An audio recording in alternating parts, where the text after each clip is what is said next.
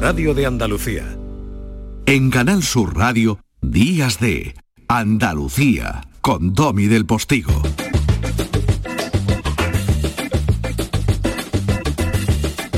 Habitualmente cuando comenzamos esta segunda hora de los sábados, aunque a veces puede ser otro día, ¿eh? a veces puede ocurrir el domingo o puede ocurrir en otro momento del programa, pero hacemos conexión con una de las emisoras hermanas del grupo de emisoras de Canal Sur Radio en Andalucía, con Canal Fiesta y nuestro compañero José Antonio Domínguez, que es un bendito de buen niño que es y magnífico profesional, pues nos conecta directamente con algún artista de los nuestros o con algo que está sucediendo en el mundo de la música en Andalucía.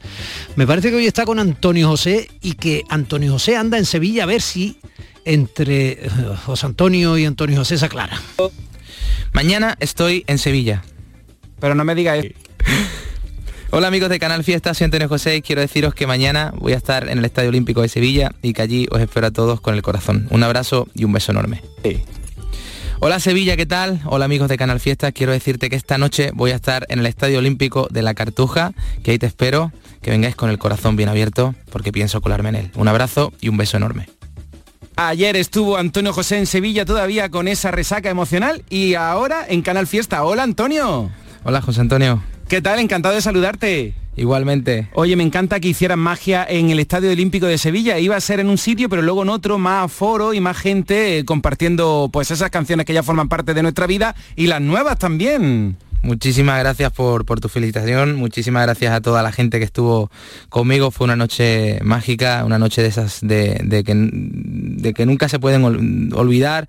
Aún, aún tengo lo, lo, los nervios a flor de piel y, emocionado. Vaya emoción intensa en el día de ayer porque también se lanzó otra de las canciones que formará parte de tu disco. Antonio, quiero que me cuentes todos los detalles. ¿Cómo fue colaborar con Alejandro Fernández, uno de los artistas más grandes? La verdad que una emoción increíble, colaborar con él ha sido, ha sido todo un sueño, algo que tenía, que tenía pues eh, eh, pensado desde, desde hace muchísimo, muchísimo tiempo. Yo decía de pequeño que ojalá pudiese algún día poder cantar y compartir una canción con él y al fin y al cabo los sueños se cumplen. Agradecido a la vida, agradecido a la música y sobre todo agradecido a él porque desde el minuto uno me, me, abrió, las puertas de su, de su, corazón, de su equipo, de su música y, y bueno, pues hoy es algo que, que, puedo decir que ya existe y, y estoy muy feliz. ¿Y cómo ha sido Antonio lo de tener esta canción grabada desde hace tiempo y no soltar prenda? Pues imagínate, ¿no? Eh, la de vueltas que, que, ha dado esta canción, eh, la verdad que estoy súper, súper agradecido porque también todo su equipo eh, le, ha dado, le ha dado un cariño a este proyecto increíble. Aureo Vaqueiro, que es su productor, que de aquí le mando un abrazo muy fuerte y un beso. imagínate, para mí la ilusión que ha sido poder trabajar con él también.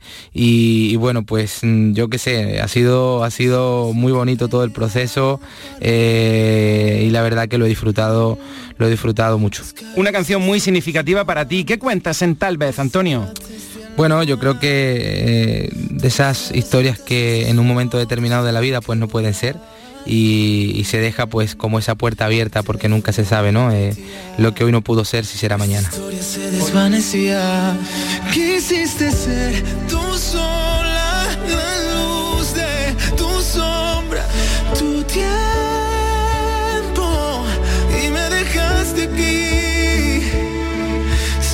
con la voz de Antonio José de fondo. Alejandro Fernández, estoy yo pensando en mi titene que estará muy contenta porque es uno de los cantantes que a ella le gustan como a tantas personas, ¿no? El, el gran cantante de México. Bueno, eh, Antonio José de fondo, digo. Gracias José Antonio Domínguez como siempre. Y vamos a hablar ahora eh, con Esther Cruce, funcionaria del Cuerpo de Archiveros y Bibliotecarios del Estado, Esther Cruz es actualmente, como dije antes cuando hablaba con mi compañera Lola Pons, en su olivo de la lengua, de las palabras, la directora del Archivo de Indias. ¡Qué maravilla de edificio! Qué maravilla de continente y de contenido trabajar allí. Con 24 años, Esther ya dirigía el Archivo Provincial de Córdoba y del Archivo Provincial de Córdoba pasó a ser la primera directora del Archivo General de Andalucía. Historiadora por la Universidad de Málaga, Posee la Cruz del Mérito Militar de primera clase con distintivo blanco, es miembro del Comité Científico de la revista Archivio Archivi de Polonia, Italia. Y bueno, por eso y muchos méritos más, esta impulsora del denominado Sistema Archivístico de Andalucía, recibía anoche en Málaga la medalla del Ateneo. Mientras tanto seguía pensando en el tiempo perdido,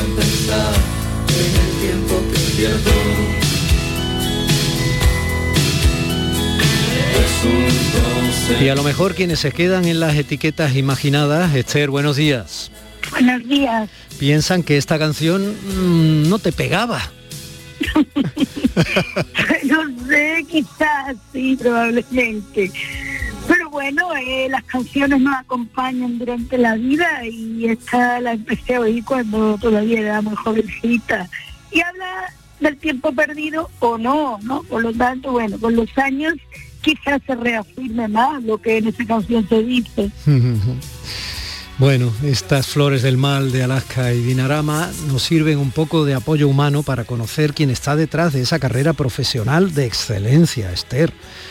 Eh, bueno, la palabra archivo suena a algo pasado y por tanto poco interesante, pero tener en las manos el Tratado de Tordesillas, por ejemplo, que nos comentaba antes Lola que atesora como tantos legajos el archivo de Indias en ese precioso edificio, allí en el centro de Sevilla, pues que es que el archivo de Tordesillas tiene 517 años.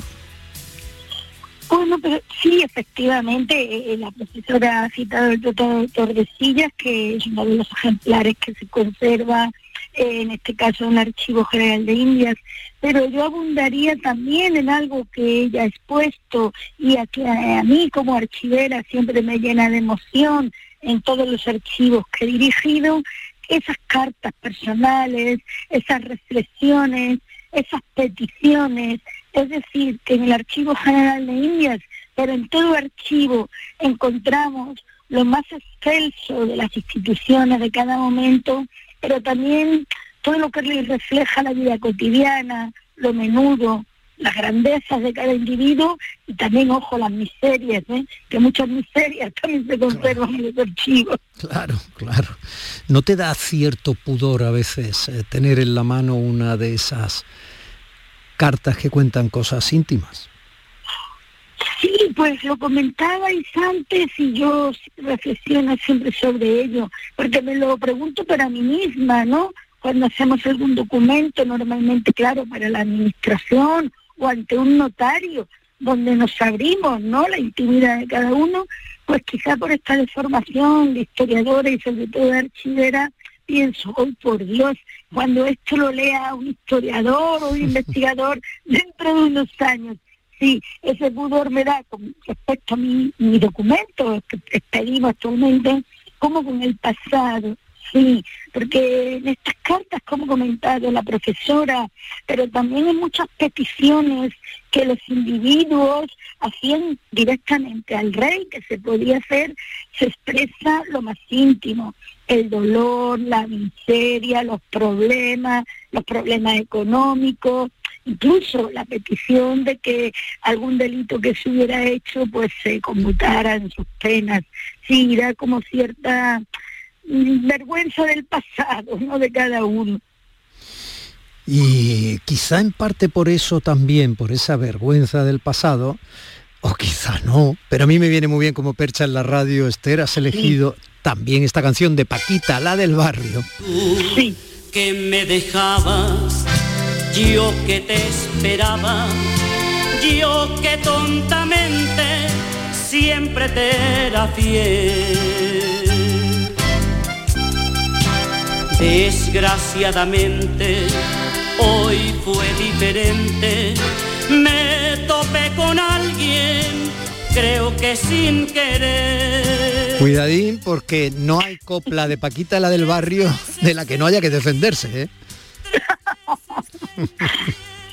Bueno, es que es tremenda, ¿no? Mm, dice las cosas como, como son.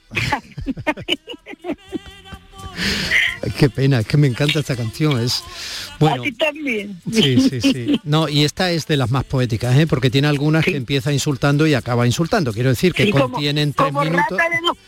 esa es brutal, esa es brutal. Esa es brutal. Esa es brutal. Bueno, pero de todo ello, como decíamos, también hay en un archivo. Lo digo por darle al archivo un poco de un poco de fuego, ¿no? Que no parezca efectivamente el, el, cementerio de los libros olvidados, aquella metáfora preciosa de la novela de Zafón, ¿no? Sí, no, no. Los archivos, pero no solamente el archivo de Indias. Yo ayer mencionaba todos los archivos que en la actualidad se hacen, que no somos conscientes pero en cualquier oficina pública, también privada, vamos a una oficina bancaria y también hay archivos, hoy en soportes distintos, ¿no? Pero los hay. Los archivos siempre están vivos, incluso los del pasado. Los del pasado están vivos porque nos acercan a unas realidades que fueron, porque nos acercan a través del mundo de la investigación, de los científicos, pero hay otros archivos, no es el caso del Archivo General de Indias, pero sí, por ejemplo, el que dirigió muchos años, el Archivo Histórico Provincial, cuyos documentos están vivos porque siguen siendo necesarios para entablar una discusión del INDES, un problema judicial, un olvido en un certificado partida de nacimiento. Es decir, esos documentos los necesitamos en el día a día. Por eso, frente a aquella frase que casi siempre le suelen decir a los archiveros, eso de los papeles muertos, que a mí me sienta fatal, yo siempre digo que los archivos están siempre, sus documentos, vivitos y coleando.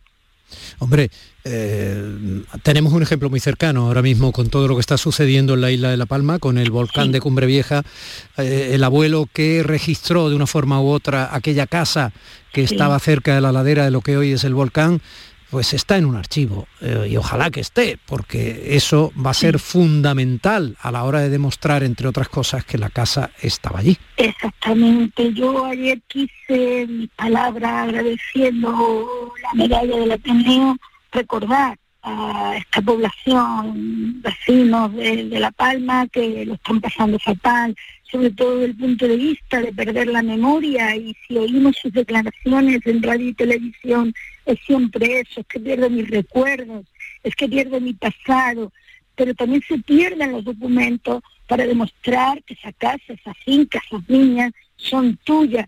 Por eso la Guardia Civil está indicando siempre en sus mensajes que lo primero que tienen que sacar junto a las pertenencias valiosas son los documentos pero no obstante, si por desgracia no los tuvieran, no los pudieran sacar, creo, creo que siempre habrá archivos públicos donde pudieran acudir a demostrar que por desgracia lo que están perdiendo o pudieran rescatar, ojalá, es suyo. Esther, ¿se puede llegar más alto mm, de ser directora del Archivo de Indias?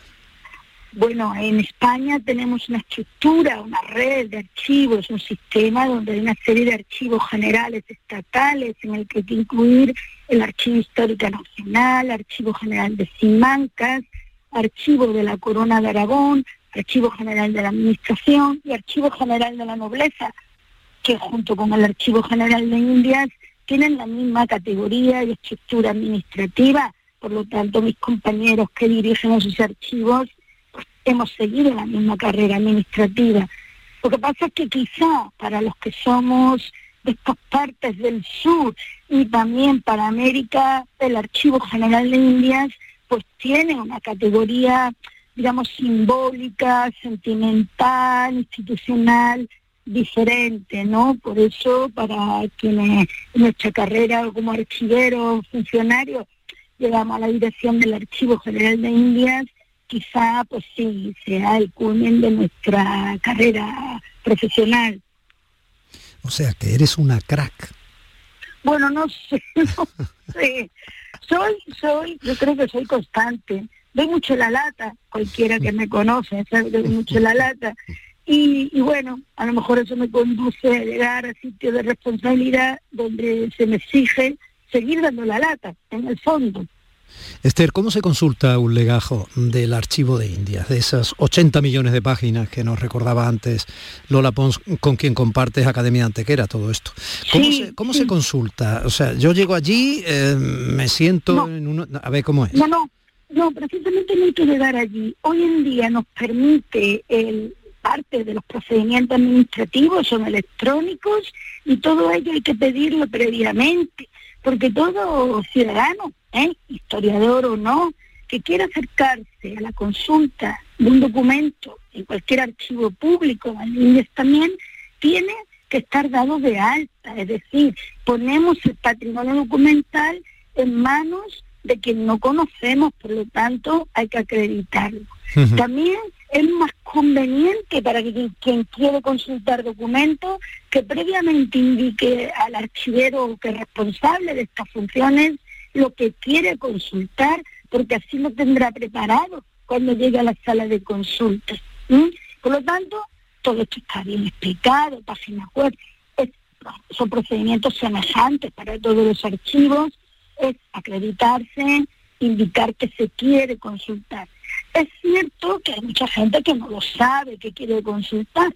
Por lo tanto, ah, primero el archivo orienta sobre qué documentación sería la más oportuna. Y una vez hecho todo esto, efectivamente, las consultas presenciales en la sala, porque luego hay otras que se hacen telemáticamente hoy en día, pues las consultas presenciales, de así hecho todo esto, pues el, el legajo, la caja archivadora, el documento solicitado se, se ofrece en los puestos de lectura, donde por supuesto la seguridad, la custodia y la conservación del documento es lo que prima.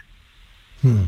Eh, eh, la conservación del documento, tiene que haber una vigilancia, entiendo, ¿no? Ahora se hacen muchas más visitas telemáticas, hace algunos años no existía esa digitalización ni esa posibilidad. Entonces allí se sienta uno y de pronto pues pone sus manos en un legajo. Bueno, hablábamos del Tratado de Tordesillas, ¿no? Que tiene más no, ese no se presta.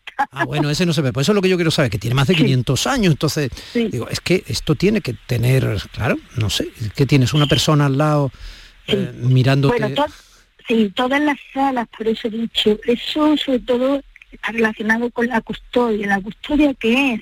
Proteger el patrimonio documental, en este caso, para que no sea alterado, modificado, en los peores de los casos, sustraído. Y luego la conservación, que eh, el que manipula ese documento, cualquiera que sea, sea cuidadoso, ¿eh? con una serie de normas que hay en la sala. Para eso el personal técnico, archiveros, distintas categorías profesionales hmm, hmm. y, vigilantes de hmm. sala. ¿eh? Por desgracia, por desgracia, todos los días hay que mm, llamarle la atención a alguien, aunque te parezca mentira. ¿Y cómo hay que tocar un documento de estas características? Bueno, hay que, hay que indicar ¿eh? que aquellos documentos que por motivos de conservación, es decir, que el papel, normalmente es papel, todo lo que en el caso del Archivo General de Indias hay, el 90% de los soportes, aquello que está realmente muy delicado no se puede manipular, es decir, está retirado de la consulta. ¿eh? Los que se ponen a la consulta pública, hay que, eh, en las normas, eh, no se puede utilizar bolígrafos, ¿ah? solamente lápiz, manipulación con guantes de, de, vinilo, eh, no poner, no, no, no poner objetos encima de los documentos, es decir, como todos podemos pensar, aquello que pueda provocar rasguños, roces, rotura. ¿ah? También hay que decir una cosa, y lo has indicado muy bien, Domi, gracias a las tecnologías, no solamente las de ahora, los archivos empezados con el microfilm, hay mucha documentación microfilmada y digitalizada. Todo aquello que ya está en esos soportes, el original ya no se ofrece. En todas las salas de consulta, también en el Archivo General de Niñas, hay ya monitores, ordenadores, donde ahí se puede hacer consulta de lo que ya está reproducido. Y eh, eso no cabe duda que proteja nuestro patrimonio. Claro. Esther, documento, eh, si yo te pido uno, documento que, del que me hablarías o diría, mira, probablemente uno que me interesa mucho y que he ido descubriendo en estos días o que yo ya sabía que estaba aquí es este, por su importancia, porque te interese a ti personalmente. Bueno, claro, si le pregunta, yo creo que cualquier archivero en general, pero del Archivo General de India en particular, y lo he mencionado también Lola, la profesora que me ha precedido, a en la palabra, es el Tratado de Tordesillas. Pero eh, eso claro, digamos que es como un tópico ya, pero que no deja de ser cierto. Eh, hemos trabajado recientemente, y en ello todavía seguimos, con toda la documentación sobre la expedición filantrópica de Francisco Javier de, de, de ¿no? sí. la de la vacuna de la viruela, sí. Exactamente, del siglo, principio del XIX, hasta a finales del XVIII, mm, mm. por distintos motivos tengo que trabajar con esa documentación y aun siendo, podríamos decir, algo reciente en el tiempo, si lo comparamos con la documentación que inicia el Archivo General de Indias, pues mm, me, sí, me sorprende, me sigue, o, me, reafirmo en la, en la sorpresa que siempre he tenido de cómo la maquinaria administrativa de principios del siglo XVIII, en este caso, funcionaba a la perfección cómo había una implicación personal, intelectual, también académica y científica de determinados personajes, pero como también otros responsables de la administración, como los gobernadores, en algún caso, se resistían a cumplir órdenes. Es decir, que nos acerca también a la realidad que estamos viviendo eh, con todo esto de la pandemia. Es como si determinadas cosas acciones, actitudes se repitieran. Claro, qué interesante reflexión. Esther, first we take Manhattan. Si te sueltan, tú empiezas por Manhattan y te quedas también con los archivos de Estados Unidos y de Canadá. ¿Cuándo? ¿Por qué no? Un beso muy grande. Eh, enhorabuena por el premio Ateneo de Málaga y qué alegría haber echado este ratito contigo en la radio de Andalucía. Gracias. Muchas gracias por tu trabajo de difusión en estas materias, Romy. Un placer, gracias. Esther Cruz es eh, directora, flamante directora del Archivo General de Indias. Un poquito más de las 10 y 25. Leonard Cohen, la tercera elección de nuestra mujer formidable, como tantas mujeres formidables que van pasando poco a poco dejando su impronta y la excelencia de su trabajo por Días de, de Andalucía. En Canal Sur Radio, Días de Andalucía, con Domi del Postigo.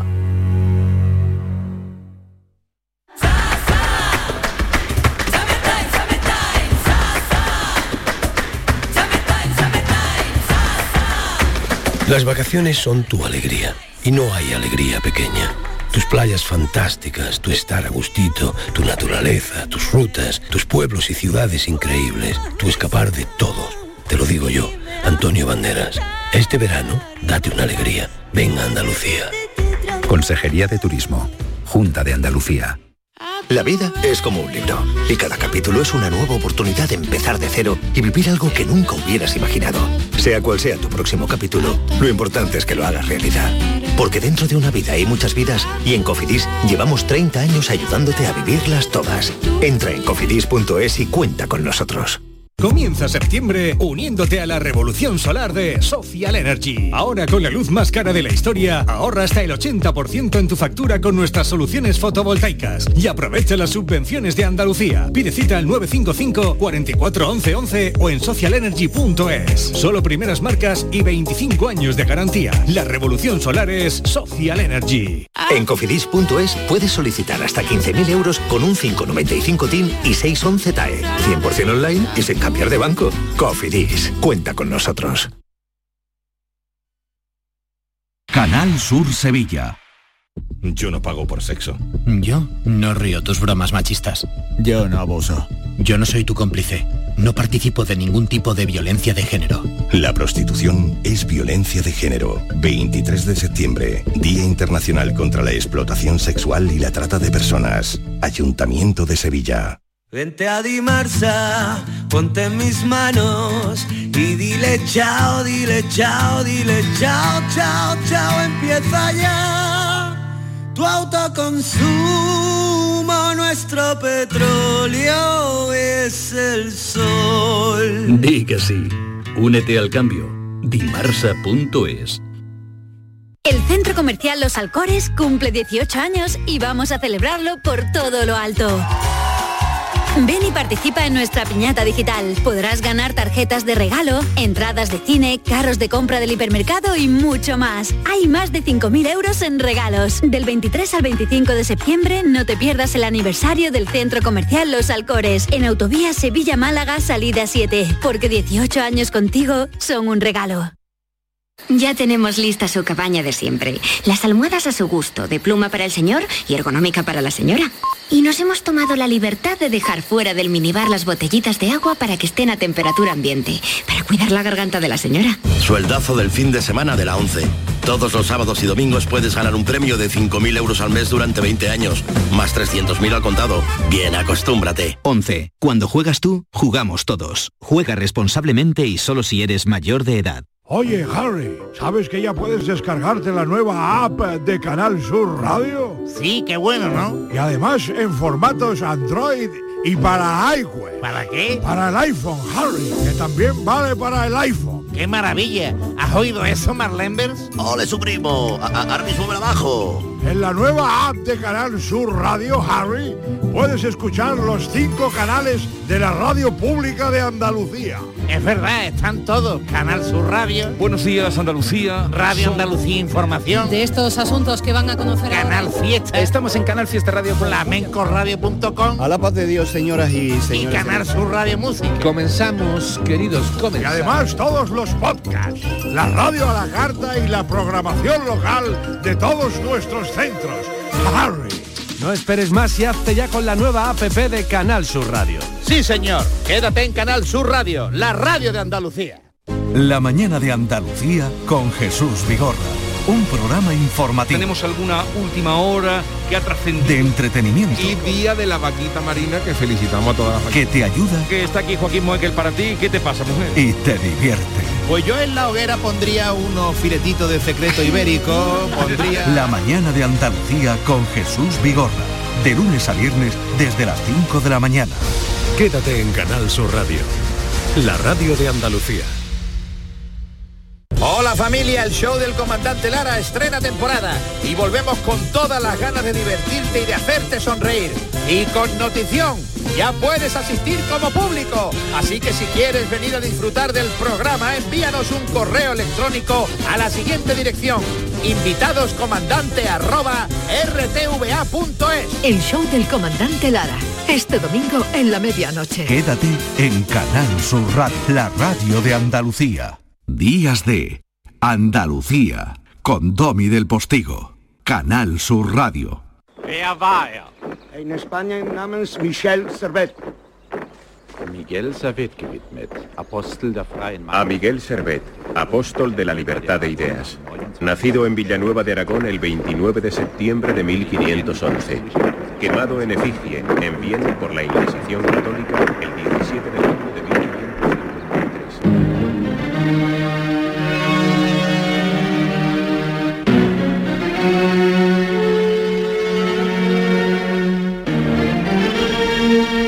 con esos potentes acordes que nos hablan de la épica, de una vida impresionante que habría renacido precisamente esta semana entrante de hace 500 años. Familia, hoy toca defender de nuevo la libertad con serenidad y gracias a Dios en un Estado de Derecho a través de la cultura contra la ignorancia. ¿Quién firma ese disparo? Como cada sábado, doña Elvira Roca Marea. Historia. Ni blanca ni negra.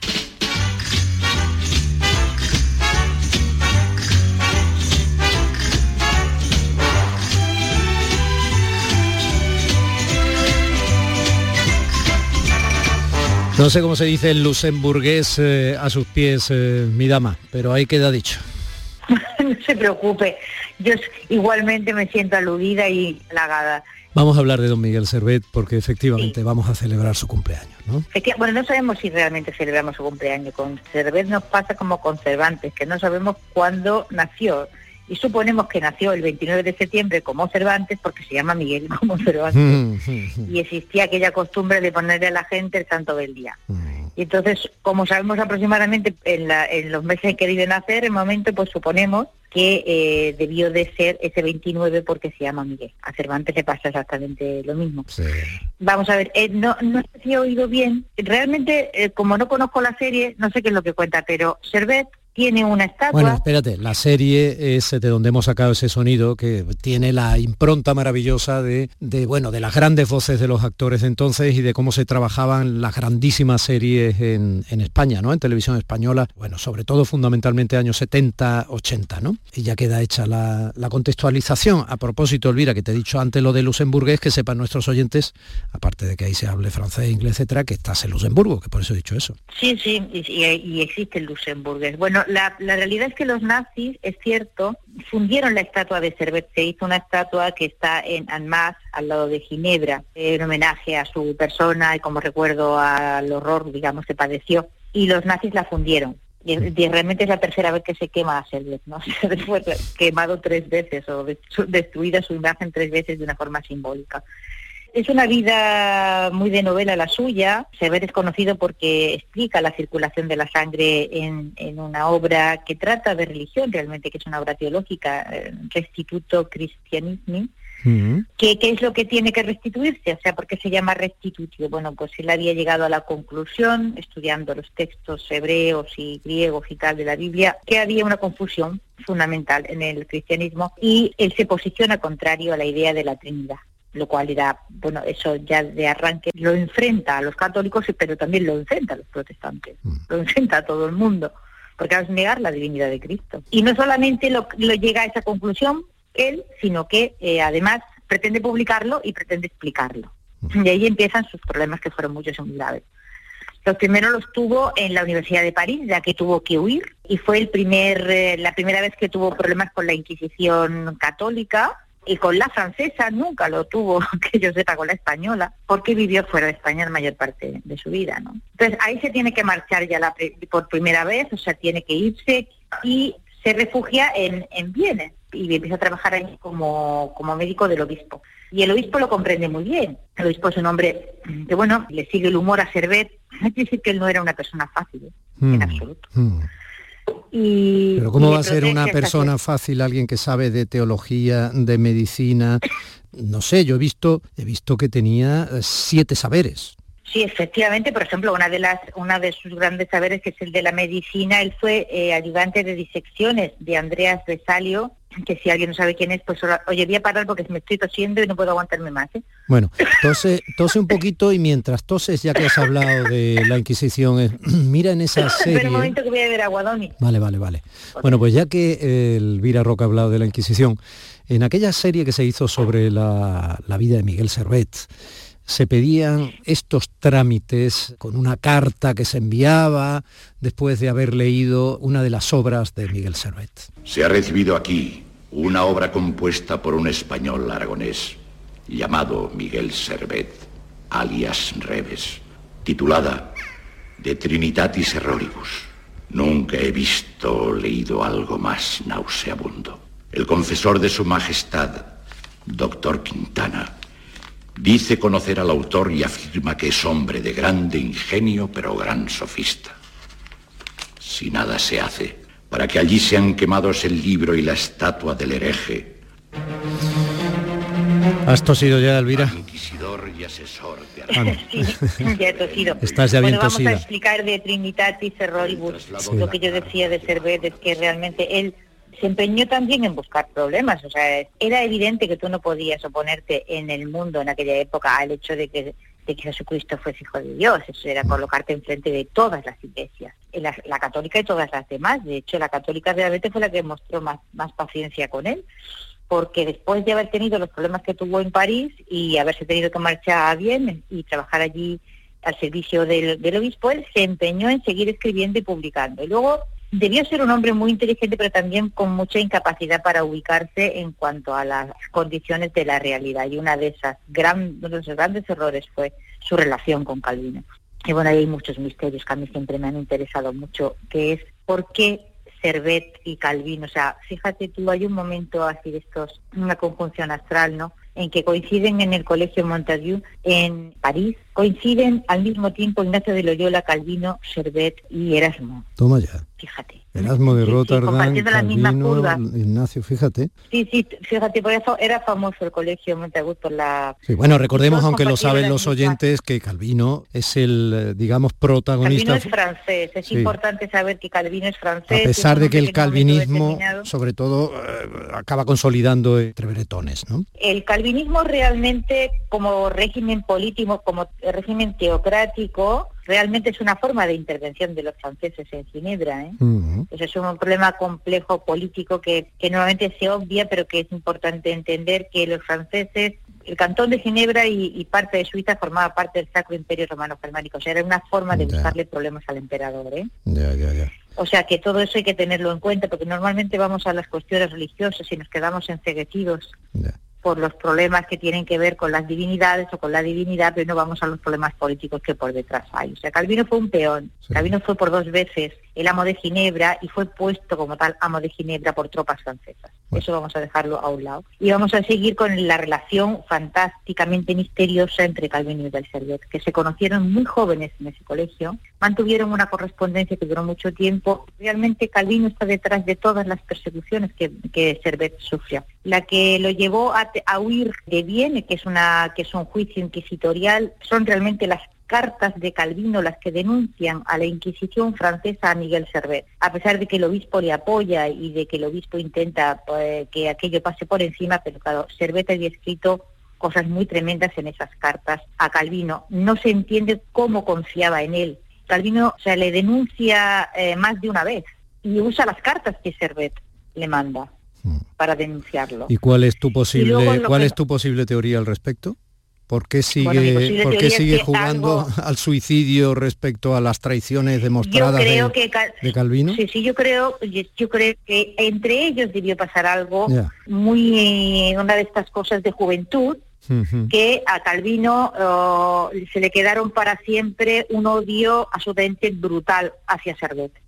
Porque solamente motivos personales pueden justificar aquella persecución que duró décadas. Y el hecho de que disimulara de aquella forma de- ante Servet. Y luego Servet tampoco debía de ser una ardilla en estas cosas. Eh, hay una carta de Calvino escrita en 1546 y se conserva, en la que, digamos, huyen, huye de bien y vente aquí, ¿no? Vente a Ginebra. Pero hay una carta que él le escribe a uno de sus discípulos, la que dice, si Servet viene aquí, estoy eh, traduciendo literalmente, si Servet, o sea, si él viene aquí, dice, si mi autoridad sirve de algo, nunca permitiré que se marche vivo. Y bueno, los, lo estuvo atrayendo a Ginebra con halagos, hasta que Servet fue a Ginebra para encontrarse con que eh, Calvino le sometió no solamente uno de los juicios más humillantes y terribles que la Europa occidental haya, haya tenido, sino a, a tormentos realmente, o sea, quiero decir que solamente es una especie de, de es una locura. Fue despojado no solo de todo, sino eh, que estaba en una estaba en una celda en la que no tenía, o sea, hay un hay una carta tremenda de Servet a Calvino pidiéndole no ya clemencia ni piedad, sino que le mande agua para que él pueda lavarse, porque le obliga a atravesar Ginebra para ir a la sala de juicio. Y está en un cuartucho, o sea, está en una celda en la que no, hay, no, le envían una vacinilla ni un cubo ni nada, tiene que hacer sus necesidades allí mismo. Y si quiere dormir, tiene que dormir sobre el suelo. Con lo cual, lleno de inmundicia, de su propia inmundicia, Miguel Cervera atraviesa Ginebra cada mañana, apestando y de aquella forma, para ir a ser juzgado. Y hay una carta tremenda en la que le pide solamente la dignidad de pasear, de pasar por las calles de Ginebra limpio, como un hombre, sí, es terrible. O sea, es decir, que esas, que esas locuras, ese, ese, ese regodeo, el, el, el tormento y la humillación, eso solo puede explicarse primero porque el Calvino estaba loco, como yo he escrito eh, varias veces para escándalo de católicos españoles, pero lo estaba, y porque entre ellos había algo que eh, había ocurrido, yo creo que debió de ser una cosa esta de juventud, difíciles de encajar, desde luego para una mentalidad como la de Calvino, que era una persona que rápidamente caía en el enrollo persecutorio y en el... Era un, para quien quiera realmente comprender lo que ahí pasó, hay que recomendar un libro de Stefan Zweig, que, se voy a deletrear el apellido, Z-W-E y G. Stefan Zweig, un libro que se llama Castelio contra Calvino. Ha tenido muchas ediciones, la última creo que ha sido la de Acantilado, que cuenta el proceso de Servet y cuenta la historia también de Sebastián Castello, que era un protestante y que es un hombre que defendió a Servet hasta donde pudo y que se enfrentó a Calvino hasta donde pudo. Para mí dijo una de las frases más lapidarias en lo que se refiere a la libertad de pensamiento y al respeto a quienes piensan diferente, que algo que nos va faltando cada día más. Matar a un hombre no es defender una causa, solo matar a un hombre. Lo dijo con relación a Miguel Servet, después de aquella muerte espantosa. No solo ya el hecho de la muerte, sino cómo llegó, ¿entiendes? O sea, cómo fue eh, llevada a la muerte, porque te pueden condenar a muerte y bueno, puede ser terrible, pero pueden tratar a esa persona con una cierta dignidad, pero es- eh, fue tratado de una manera ah, espantosa. Y hay que decir que el aragonés no, no se achicó nunca a pedir clemencia, ¿no? Tan solamente escribió esa carta pidiendo agua para, para lavarse. En fin, aquí está muy bien narrado por Stefan Zweig todo ese proceso terrible y el retrato de una persona enloquecida, porque solamente puede ser comprendido desde el, desde el punto de vista de la locura. Y allí murió. Desde otro punto de vista se nos escapa. Y allí murió en Ginebra. Sí, y murió allí en Ginebra, efectivamente. Fue, primero había sido quemado en Viena, en efigie, por la Inquisición francesa. Luego fue efectivamente quemado junto con sus libros en la Ginebra de Calvino y luego fue una tercera vez destruida su imagen, otra vez digamos como si dijéramos quemado en efigie por los nazis cuando ocuparon la ciudad de Ginebra y alguien eh, hizo notar quién era Miguel Servet y se decidió quitar su estatua y destruirla. Luego fue rehecha y se la puede ver, se la puede buscar en internet, que fue repuesta tiempo después y reconstruida como homenaje a su persona, ¿no? Y esto es lo que estamos Sería haciendo. Y esto es lo que estamos haciendo aquí en la Radio Pública Andaluza, en nuestra sección Historia. Ni blanca ni negra, que firma brillantemente Elvira. Muy Inmemorial. bien, eh, me alegro de que nos hayamos acordado de Servet porque su historia es casi una parábola de la persecución de, de la disidencia, ¿no? Hmm. Y de eh, las locuras a las que puede llevar la búsqueda del pensamiento único. Y en estos tiempos en que vivimos es una reflexión que hay que, hay que tener en cuenta. Por la libertad de pensamiento. Matar a un hombre para defender eh, a una doctrina es solo matar a un hombre. Doña Elvira, un beso. Un beso muy grande, hasta la próxima. Hasta la próxima. Domi del Postigo. Días de Andalucía. Canal Sur Radio. Comienza septiembre uniéndote a la revolución solar de Social Energy. Ahora con la luz más cara de la historia, ahorra hasta el 80% en tu factura con nuestras soluciones fotovoltaicas y aprovecha las subvenciones de Andalucía. Pide cita al 955 44 11 11 o en socialenergy.es. Solo primeras marcas y 25 años de garantía. La revolución solar es Social Energy. En Andalucía somos la alegría de la huerta y el Lidl lo sabemos. Por eso apostamos por lo mejor de nuestras tierras y por la gente de aquí. Como con nuestro mango de Málaga esta semana a 1,49 euros. O nuestro pimiento de Freír de Almería a 1,09 el kilo. Es andaluz, es bueno. Lidl, marca la diferencia. Ese aceite de oliva virgen extra que no nos falte nunca. El que nace en los olivares, adereza nuestros platos y alimenta nuestro corazón. ¿Qué más puedes pedir cuando tienes la esencia de la dieta mediterránea y uno de los alimentos más saludables del mundo? Solamente disfrutarlo. Aceite de oliva virgen extra. Sabor a tus platos. Salud a tu vida. Junta de Andalucía. Disfruta de Andalucía y de la radio hasta enamorarte. Escucha, siente y déjate seducir por una tierra repleta de tradiciones, de una gastronomía de bandera, de patrimonio cultural fascinante y una gente única. En Gente de Andalucía, los sábados y domingos desde las 11 de la mañana con Pepe da Rosa. Quédate en Canal Sur Radio, la radio de Andalucía. ¿No conoces todavía Canal Sur Podcast? Descubre nuestra nueva plataforma digital de contenidos especializados, exclusivos, de producción propia, como edición gourmet. El repaso a la mejor música publicada en el mundo en esta segunda década del tercer milenio. Pop, rock, electrónica, jazz, blues, las músicas del mundo más actuales. La selección más exquisita ofrecida por Carmelo Villar. Canal Sur Podcast. La tuya. Cristina en la red. Uno de vosotros ha enviado una carta de forma anónima solicitando poder encontrarse personalmente con alguna víctima de ETA. Eso no tiene ningún sentido. Es la organización la que tiene que pedir perdón, no nosotros. Esto no se trata de un proceso colectivo, se trata de algo personal. Y yo me he encargado de diseñar unos encuentros para las personas que los quieran solicitar, nada más. ¿Vas a participar en encuentros con etarras? ¿Por qué te metes en esto? Que no me meto en nada, que me salgo. Recordamos hoy a todas las víctimas del terrorismo, sin excepción. Parece buena mujer. ¿Quieres recordarme lo imbécil que era? No puedes actuar tú solo como te dé la gana. Yo maté a cuatro personas por esa puta organización en la que tú estuviste un mes, así que a mí no me hables de traición. Fuera del colectivo hace frío, Ivonne. Todo va a estar bien, tranquila. Que es una pantomima más, otra más. Juan Mario hubiera hablado hasta con los que lo mataron. El norte desde nuestro sur. La escritora y experta en literatura hispánica viene de presentar su lectura sobre la violencia de ETA y la libertad de expresión en San Sebastián. Y nos la trae directamente a través del hilo telefónico, es así, pero es que ella agarra a la gente como sea. Cristina Consuegra, nuestra Cristina en la red. Buenos días. Bueno, estoy hablando de Edurne Portela. Edurne, buenos días. Bueno, lo hemos intentado. Edurne, Edurne, buenos días cuando la tengamos. Bueno, pues tiro yo mientras, ¿no? ¿Mm? El- bueno, tenemos, como bien acabas de decir, Edurne Portela es, una de, es uno de los nombres propios esenciales para entender la literatura. Hoy en día, además, estaba hablando con un amigo ahora por WhatsApp sobre ella eh, y le estaba diciendo que es una persona esencialmente honesta en vida y obra. Eh, y bueno, además de tener una mirada muy arriesgada y audaz en torno a la violencia y las violencias, ¿no? Estoy pensando, eh, vamos a hablar con ella en, en unos segundos sobre los... Edurne, estás ahí, ¿verdad? Buenos días. Sí, estoy aquí. Mira, no lo has oído, pero hemos escuchado el tráiler de Maisabel y además hemos dicho cosas bonitas tuyas. Ah, bueno, pues tendré que buscarlo luego para ver, que me subáis el ego un ratito. Bueno, entre otras, entre otras cosas estábamos aclarando además que vienes eh, de presentar esa lectura sobre la violencia de ETA y la libertad de expresión en San Sebastián, ¿no? Por, por pegarnos mucho a la actualidad, ¿no?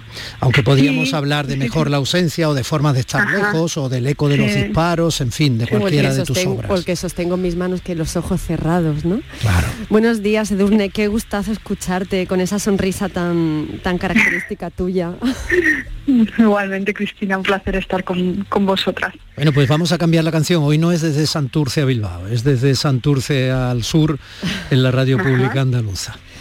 Dices, las lindes del pueblo donde acababa la vida y empezaba la nada eran invisibles, no obedecían a las leyes de la naturaleza. Algunos pensaban incautamente que el río y la montaña marcaban el territorio, pero la realidad era otra muy diferente.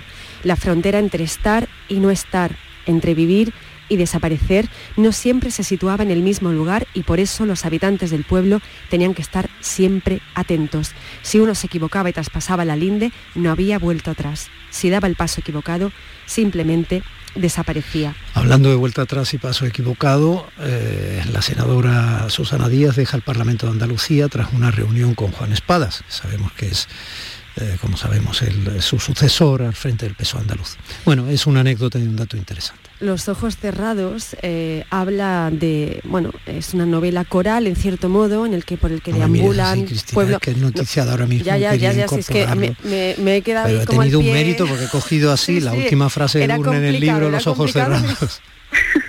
En- bueno, eh, hablas, eh, de, hablas del territorio, de pueblo chico, pero también hablas muchísimo de la memoria. Eh, eres una de las autoras, y yo creo que más se preocupa y ocupa a través de su literatura y de su trabajo en la radio o en la prensa por eh, situar la memoria en el centro del debate público. Pero que pre- quiero preguntarte primero por lo territorial que está muy presente en esta novela.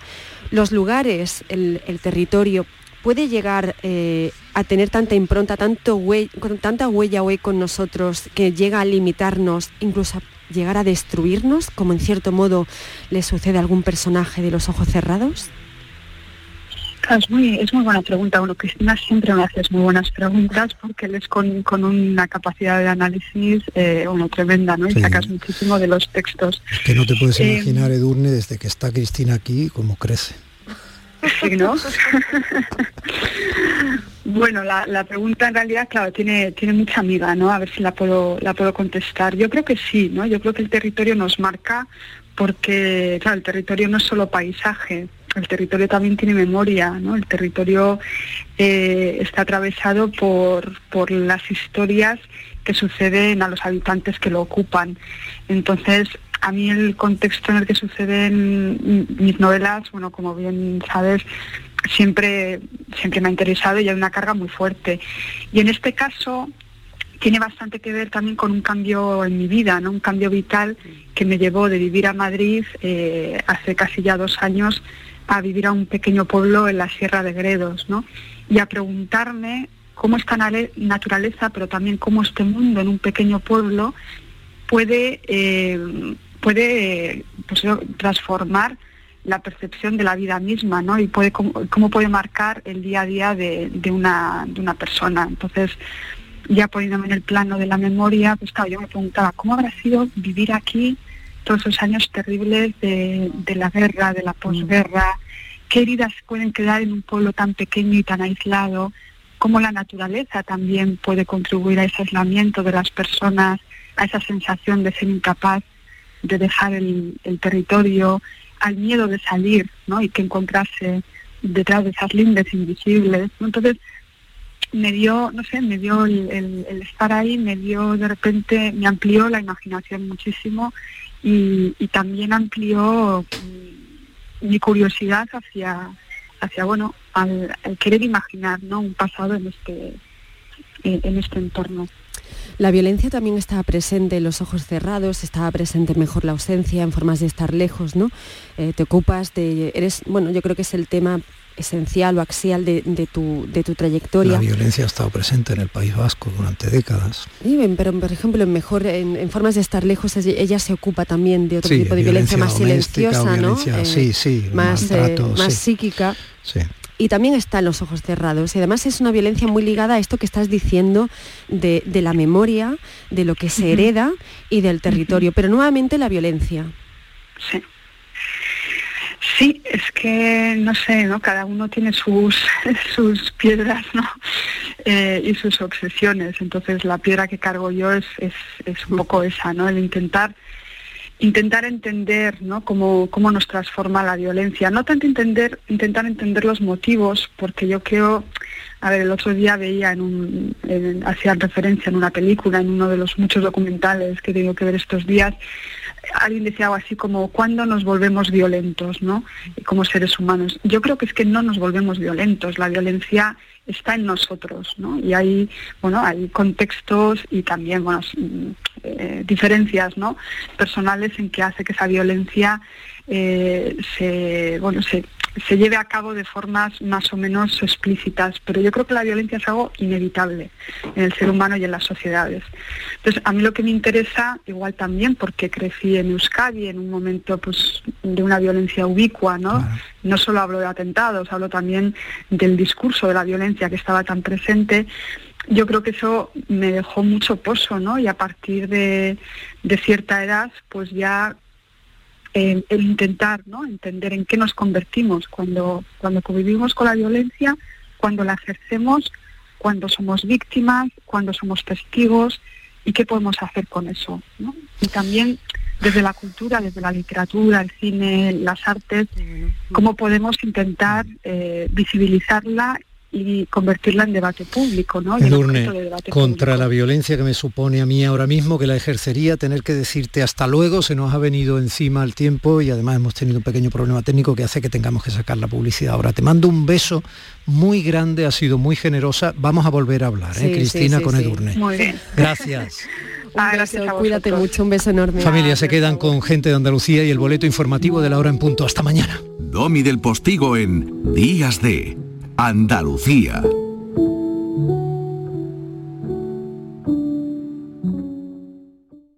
Canal Sur Radio, Sevilla. ¿Eres de los que se desesperan cuando no carga un vídeo en YouTube? Vente a Unicable y combina nuestros servicios de fibra, móvil y televisión como quieras. En Unicable encontrarás tarifas de otro planeta. Estamos en La Rinconada, Umbrete, Cantillana, Santiponce, La Puebla del Río, San José de la Rinconada, Espartinas y Alora, en Málaga. Encuéntranos en unicableandalucía.com. Recuerda, tu operador local es Unicable. Yo ya no pago por mi consumo y digo chao, digo chao, digo chao, chao, chao, a tú lo mismo. Vente conmigo, nuestro petróleo es el sol. Dile chao. Bienvenido al autoconsumo dimarsa.es. El Centro Comercial Los Alcores cumple 18 años y vamos a celebrarlo por todo lo alto. Ven y participa en nuestra piñata digital. Podrás ganar tarjetas de regalo, entradas de cine, carros de compra del hipermercado y mucho más. Hay más de 5.000 euros en regalos. Del 23 al 25 de septiembre no te pierdas el aniversario del Centro Comercial Los Alcores en Autovía Sevilla-Málaga Salida 7. Porque 18 años contigo son un regalo. Este programa que acabas de escuchar y todos los que te gustan están siempre en la radio a la carta de Canal Sur. Descárgatelos para escucharlos cuando quieras y donde quieras y con quien quieras. Quédate en Canal Sur Radio, la radio de Andalucía.